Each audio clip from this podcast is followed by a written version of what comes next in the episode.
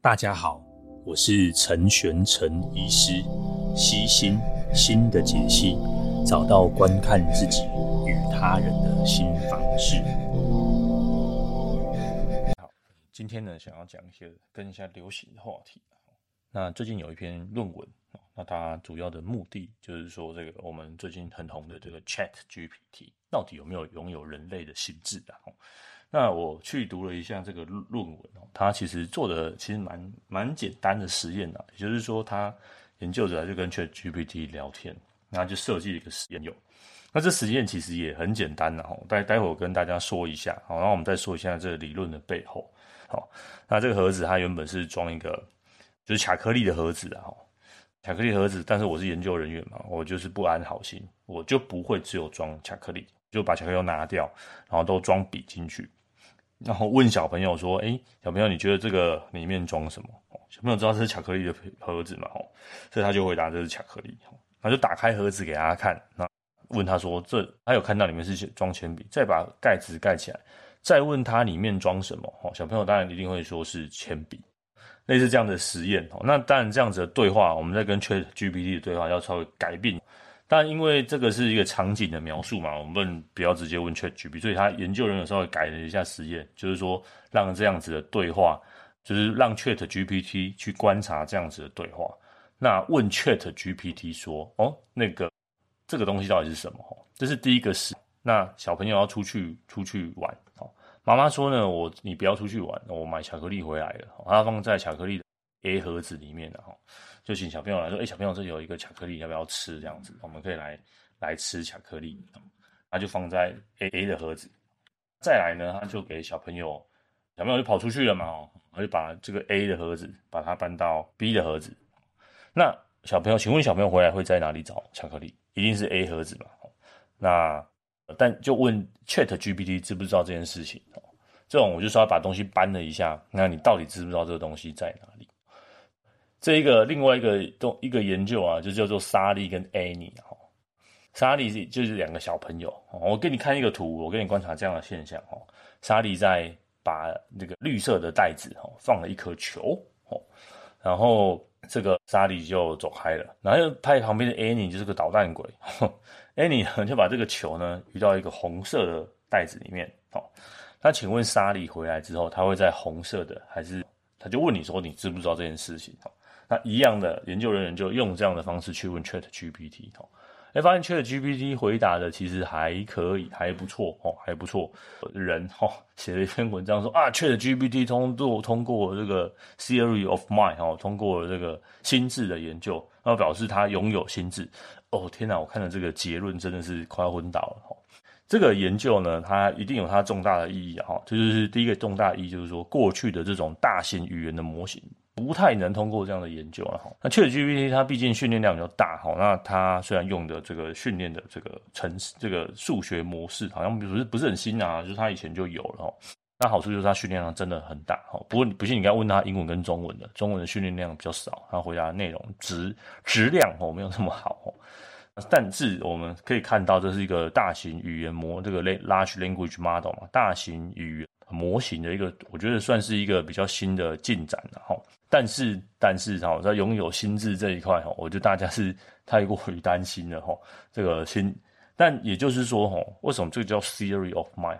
到目前为止还是叫心智理论哈，它不是一个科学的这个斩钉截铁的根据哈。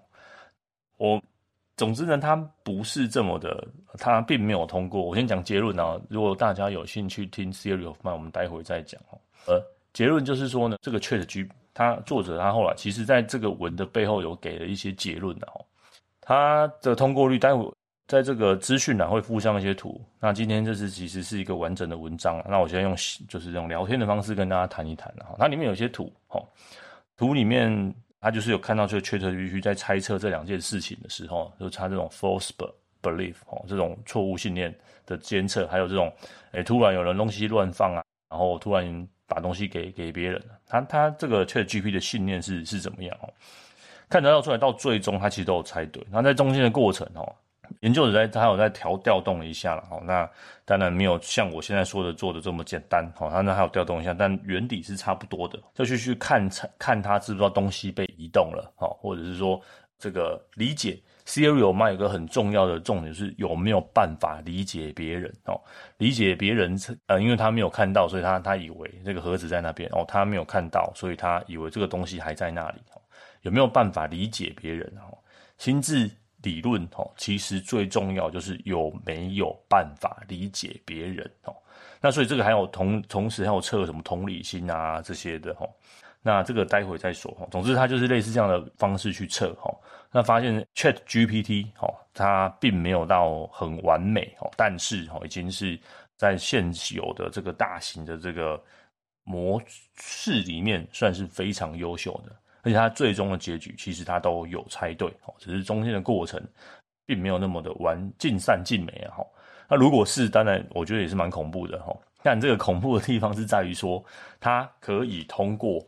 用来侦测心智理论的测验，哈，研究人员他就有两个结论。第一个结论就是说，如果 ChatGPT 可以通过，那就表示因为它是机器人嘛，它不是人类，哈，就是我们用来侦测人类有没有心智的这个测验方法是错误的，哈。也就是说，从一九八零年代研发出来的这样的心智理论，哈，被证实没有办法完整侦测人类的心智的，哈。那其实就是研究方法是错的啦，那 ChatGPT 帮我们抓出来嘛，以前没有那么好的工具，吼。那这个并不等于说 ChatGPT 拥有心智，这样可以理解吗？好，那第二个研究就是说，第二个结论哈，我觉得这结论就是大家一般人的推估了，吼，就是这个语言的模型模型真的变得越来越复杂，吼。那在解释人类语言的方式也越来越好，吼。那那这个是一个分水岭的时刻了哈。那我们现在就是知道说，它其实拥已经拥有人类沟通的方式了哈。我刚刚说嘛，theory of mind，它其实只是一个一个假设，不假设，一个一个推论哦。我们没有办法直接观测人类的心智的活动，我们只能透过语言的模型哦。另外一个解释就是，这个语言模型真的很厉害哦，已经可以达到人类语言的这种沟通的模式哦。那接下来哈，如果如果哈，这个语言模型还要再发展，我刚刚说的嘛，还有一个是情感的部分哈，它有没有办法做这个情感的部分哈，甚至道德的判断？那再往下一步就是自我意识的部分哈，哇，那这个部分就这个就就这个点很多了哈，改天聊下去太深，我们先先 focus 在心智理论哈，也就是说之后的这种语言模型要再突破，应该要往这三个在这三四个方向再再进行啊哈。那所以我觉得大家不要太过于紧张，或者是太过于恐慌，或是被这种很武断的报道哈。那这个研究学者他也是心理相关的专家，然后他去做，就是把他原本在小朋友身上执行的研究再做进去。哈，那其实简单的结论大大概就是这样。他其实并没有那么的那么的神奇啊。好，那我们回过头来哈，大家都会想知道说啊，那到底什么是 ChatGPT？什么是 Theory of Mind？哈？这个就要从很久很久以前说起了。我那这个这个大概是从八八零八零年代哈，就就开始有这样子的研究哈。七零年代那是心理学家做的，他想要研究说人类是怎么跟这个社会情境跟他人的互动。那这样的互动就慢慢有有一些实验跟研究。那它背后的理论基础哦，其实是是这个这个像笛卡尔啊、洛克哦，那就大家可以推估到那个时候。那他们的理论其实就是说，哎，其实人类在那个状，人类其实是有一个独自于这个物质世界的精神生活了。那这边打个小广告哈，在这个地方，我有写了一系列电子报，大概从去年开始吧，就写给会员的。那那时候因为反复有人问我说，到底什么是人生的意义是什么啊？然后我活着活着到底有什么意思啊？意识到底是什么东西啊？所以呢，那时候我觉得说，好，这个问题我也想要回答，我也想要知道。那我就。做了一一个系列，哦，这系列预估计应该有五十篇吧，那当然那个我没有那么厉害啦，我就是再去参考一些其他的资料，那我把它看过、整理、思考，然后我就每个礼拜寄一篇哦，然后就就来来回答这样子哲哲学上哦，甚至这种历史的思想史上关于到底人类活着意义是什么、意思是什么哦，这样的回答去回答这样的问题了。那一方面当然是满足我自己的好奇心了哦。那二二方面就是因为真的问的人太多了哦，我没有办法就在很短的几分钟，如果意义。这件事情可以在几分钟内说完，说完，那到底有什么意义呢？哈，所以我们就另开另辟战场哈。那这个部分呢，我都会写在礼拜三哈中，谢谢各位的会员的赞助了哈，赞助会员的专区哈。那我就每个月礼拜就会寄一封这样子的内容哈。好，那我再拉回来，那嗯，所以呢，这个 theory of mind 呢，它就是想要去侦测的时候，人类有没有办法到底去了解什么意义，了解别人是什么？那在这个社会的状况下。哦，那这个笛卡尔、洛克，哈，这个之后我们在这个赞助会员的信一定都会提到他们的，哈，他们有说是，诶，人类的精神世界是独立于现在这个外在的现实世界，哈，那所以陆陆续续的学者就对这种人类的心智感到好奇了，哈，那这种这种部分是认知功能的，哈，但这种最常见的就比如说，他就说在自闭症的小朋友身上面，然后。因为那是早期的研究嘛，那时候说小自闭的小朋友是没有办法通过这类似这样子，像这个 Chat GPT 通过的研究，他不太能理解别人的心智哦。不过有些研究发现到说，其实某些自闭症的小孩其实是可以通过这样的测验的哦，甚至在某些训练之后，在长大成人之后，他们也也拥有这样子的 theory of mind 的状况哦，就是可以理解别人的心智啊。那科心理学家就开始观察，观察小朋友在不同的年纪，哦，可以大概可以发展出怎么样的状况，哦，也就是说，这个框架并不全然是错的，哈，毕竟累积了三十年的厚底子，哦，那他其实每一个研究的推论，哦，都有他一定程度的研究去支持他，哦，所以应该只是说，ChatGPT 这件事情让我们知道这样的研究可能并没有很完善，我们应该要再去。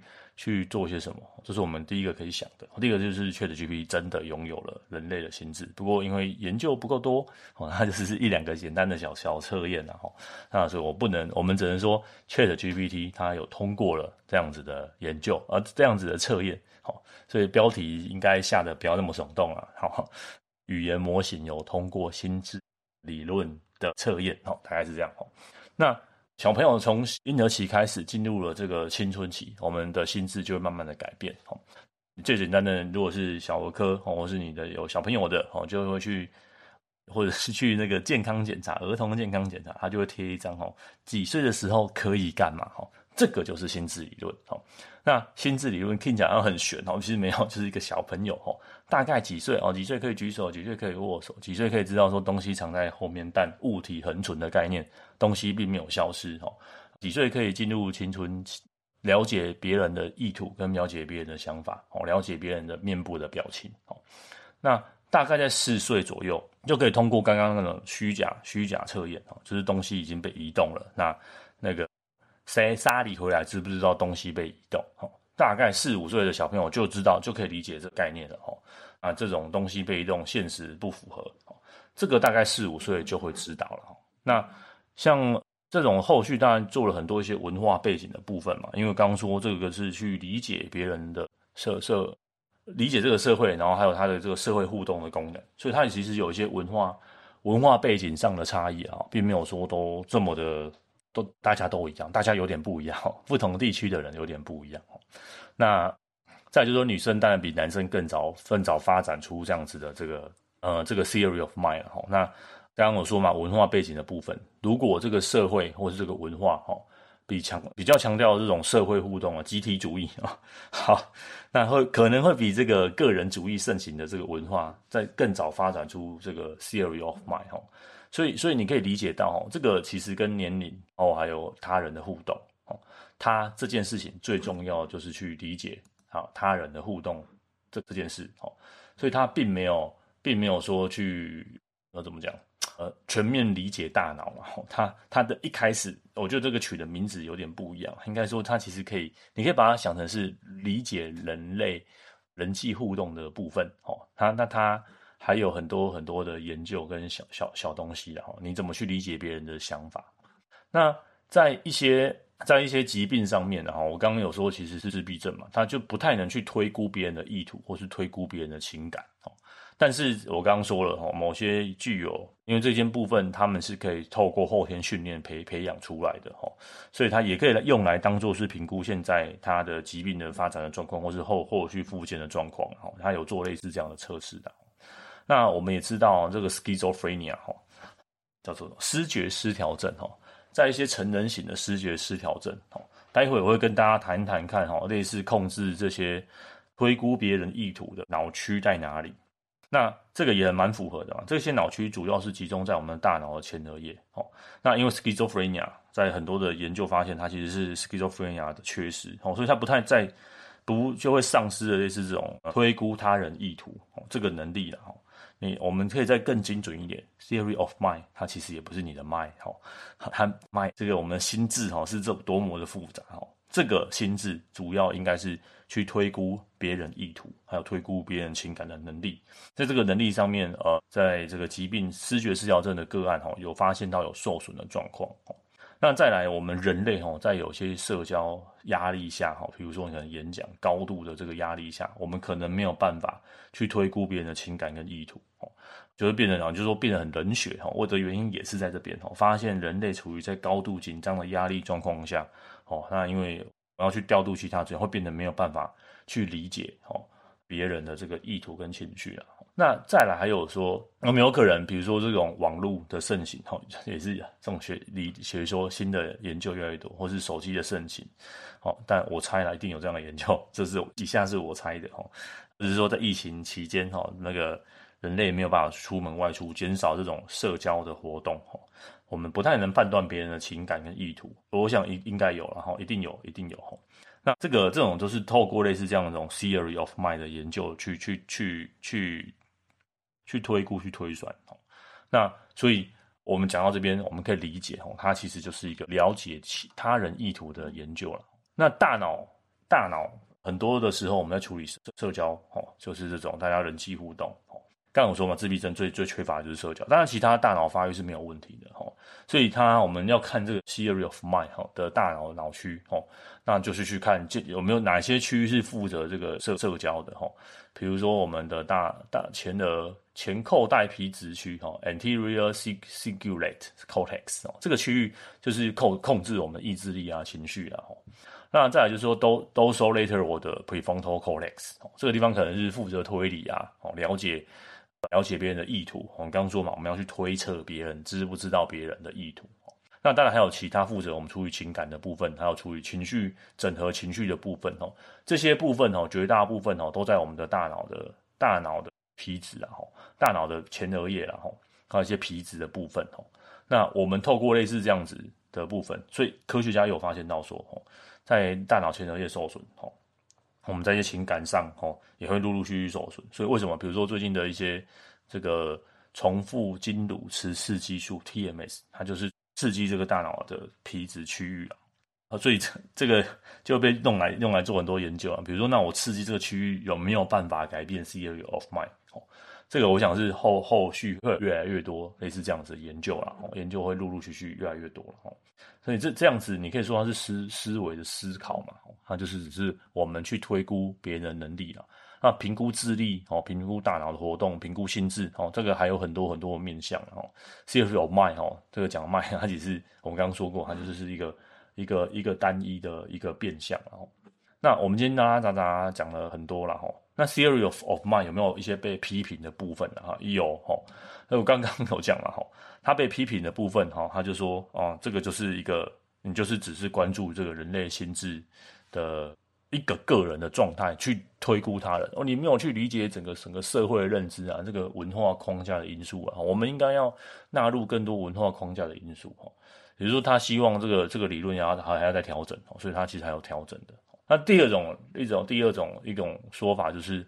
我们刚刚说嘛，吼，这个是一个比较狭隘的心理的状态，吼，我们就单纯，吼，就只只有在这个，只有在推估他人意图身上做这件事情。可我们大脑很复杂啊，不会只有推估这个大脑啊。你你号称 theory of of mind，你不能只有只有推估他人的意图，你应该要纳入更多东西嘛，哈。比如说你一个人会有些渴望啊，吼，你说确 GPT 有什么渴望吗？他想要统渴望统治人类吗？不会，你不有这样渴望，但。可能这个人类邪恶的人人人类哈，比如说希特勒，他想要统治全欧洲，这个某些伟大的的领袖哈，想要想要拯救这个世界哈，诸如此类的啦，诸如此类的。但但这种都是人类的意图跟欲望哈，那或者是说我们拥有某些某些信念啊？请问缺的 GPT 有什么信念？他的我我的信念是要这个要要要成为世界上最好的语言模型，没没有，这是研究人员背后的信念嘛，不是他的信念哦。所以类似这样的信念，这样 theory of mind 是测测试不出来的哈。那再来，我们刚刚有说嘛，人类其实还有很多情感的部分哦。那这个情感的部分，我们没有办法透过类似这样的测验来来测出来哈。可能有别的，但不会是 theory of mind 哈。他不强调这件事情哈。那还有一些意图跟道德的判断哈，那道德到底在人类的哪个脑区哈？这个可能改天 改天我想到我们再来做一篇然后，好，那这个道德在这个脑区其实也很难去测，但不是没有办法，还是有哈。所以那我们要测测看 ChatGPT 有没有有没有有没有道德嘛？我想这个研究人员一定很多人在在在测试啊。那因为我我们开放给大众的模型哈，可能有加加诸一些限制啊，比如说。你如果它有限制某些字词不能回应的哈，那你想想看，它这个是训练人类的模型，只要人类有写过的文章、文字、语言的段落，它其实就把就把它说出来了嘛，嗯，所以就变成说这个训练的材料也相当重要。训练材料是什么，它就会在说什么。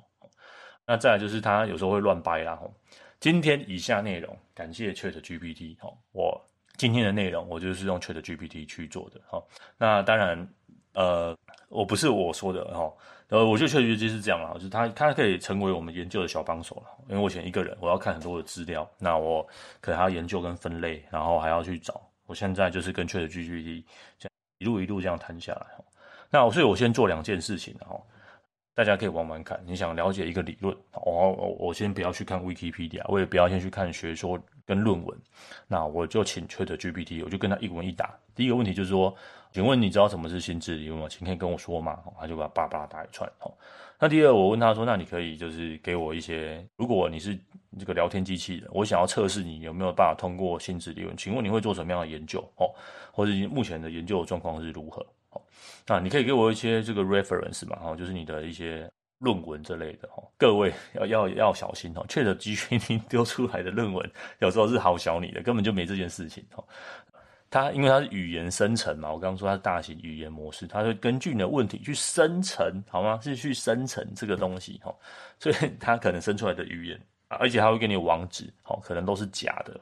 那再来，我有测试一些东西，我有丢一些网站给他，哈，请说，哎，请你帮我从这个网站网站哦里面整理主要的重点跟内容，哈，我发现它并没有搜寻的功能啊，如果是那个病的那个 GPT 可能有，哦，就是微软的那个浏览器，哈确实，GPT 它是一个已经训练好，在二零二一年已经训练好的模型哦。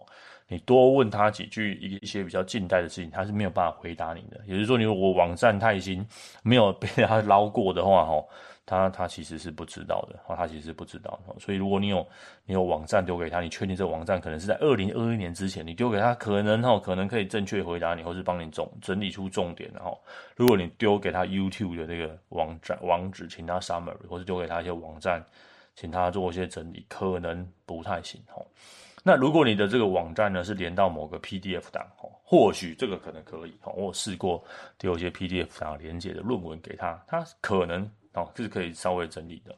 那再来，我觉得他厉害的地方就来了。哦，你如果给他这个文章的这个 title 网网址，他可能没有真的跑进去读，然后他就是语言生成嘛，然后他就从你这个这个这个论文的这个 title，然后去生成一些内容。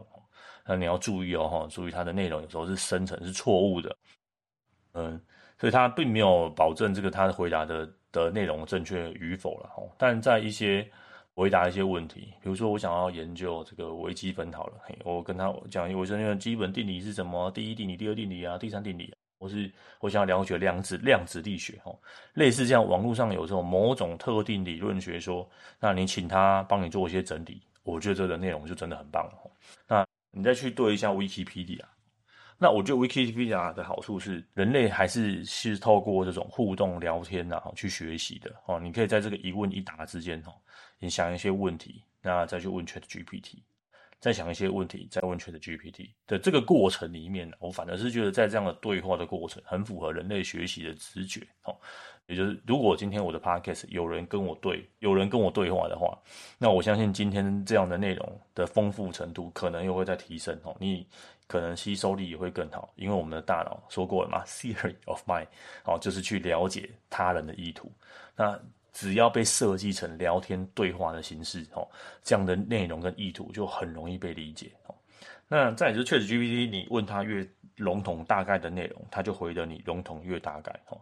所以你对你的主题，哦，有更细细腻的了解，哦。比如说我今天的主题是我想要了解每一个研究，那我就在针对这个每一个研究或者每个测验，哦，再进去问这个 ChatGPT。那他就会给我更 detail 的东西哦，所以他不会一口气全部丢给你很 detail 的东西，他需要你一个一个跟他讨论，一个一个一个一个去询问他哈，到底这些东西在哪里，这些东西是什么？那比如说我问他说，哎，大概什么脑区？那这个脑区又可以干嘛？哈，那这个疾病在这个那个心智理论又又是怎么样？那目前的研究有哪一些？那 ChatGPT 那个 Theory of Mind TOM 的限制是哪一些？哦。他这样回答出来的内容，我觉得相对可能是好的。但你如果要请他问一些 resource，尤其是研究的部分，然后，比如说我问他微积分，请给我一些微积分好的网站，哦，请给我一些量子力学，你你这些内容的网站在哪里？诶，这个部分我觉得相对真实，哦，我有测试过一些一些其他的一些理论啊学说，他们可能会给我的一些参考网站，哦，可能是正确的。但如果是研究论文上面，大家自己小心啊，里面可能。请他给出来的网址，他可能都是生成出来的哦。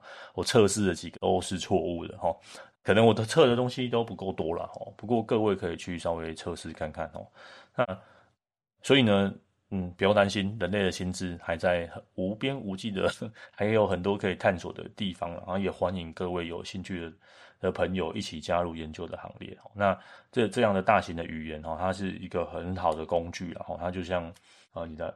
你的手机哦，你的你的 iPhone 哦，你的你的 Google 哦，它都只是一个很好的工具。那工具出现，我们不应该是处于一种极度担心跟焦虑的状态。我会失业，不会啦，不可怜啦哦。他他可能可以做到某一些哦。以前你要，比如说我要再请一个研究实验小助理哦。如果我喜我喜欢写这么多东西的，哦，我觉得有他的思路可以再更更快速被整理出来啊。那。再跳过一个小小，我之前写的文章哈，有一些我也是请他帮我收集资料，哇，我觉得这个我这样收集资料速度真的快多了哦。那在整理，那再来我对这个文本或者我对东西的理解，我觉得他他是一个很不可不现现在对我来说是个不不可或缺的小帮手了哈。我等于请了一个半个。半个助理，然 后半个研究助理哈，我觉得这样像我们这种独立的在写写文章的工作，请不起真的帮我们收集资料研究助理，我觉得 ChatGPT 帮了很多的忙哈。但他写产生出来的文章哈，真的实在是文化都垮，他没有，他就只是丢给你很多很多的资讯，然后那很多资讯又又重复啊，然后写了一大堆，哦但你永远要记得。它就是一个语言生成模型，哦，它可以帮你减掉很多繁琐的工作，让你生成比较快一点，哦。